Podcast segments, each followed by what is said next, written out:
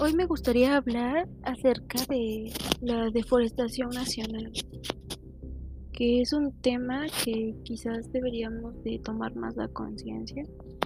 Bueno, en mi caso soy de México y bueno, para los que no saben qué es la deforestación, la deforestación es la pérdida de bosques o selvas debido al impacto de las actividades humanas o por causas naturales también.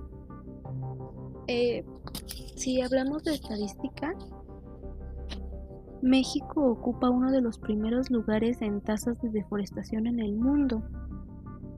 No hay una estimación exacta, pero se calcula que las tasas de deforestación a nivel nacional podrían ser de hasta 1.98 millones de hectáreas por año. Esto de acuerdo con unos datos recopilados por la Cámara de Diputados en el año 2017. Y esto debería de importarnos porque significa al menos tres cosas demasiadamente graves. Mayor contaminación, mayor desigualdad social y menos biodiversidad. Lo que pasa aquí es que los bosques representan una fuente de alimentos, medicinas y combustibles para más de mil millones de personas entre las que están las de mayor pobreza y son un arma central de toda la población para combatir el cambio climático y proteger los suelos y el agua. ¿Y qué es lo que nosotros como sociedad hacemos? Pues talar árboles.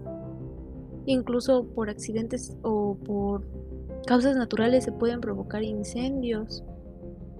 Y todo eso nos afecta Quizás ahorita no nos damos cuenta, pero a largo plazo va a afectar a las futuras generaciones.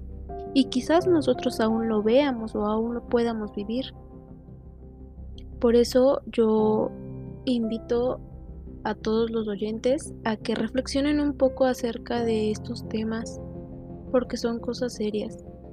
Creo que el hecho de reforestar es una palabra muy fuerte y es una acción que nosotros deberíamos de, de llevar a cabo. No por quedar bien con la sociedad, sino por quedar bien con la naturaleza, que es lo que nos debería de importar. El hecho de tener árboles en casa, eh, pues nos garantiza que estamos aportando. Quizás no es demasiado, pero de poco en poco podemos ir progresando.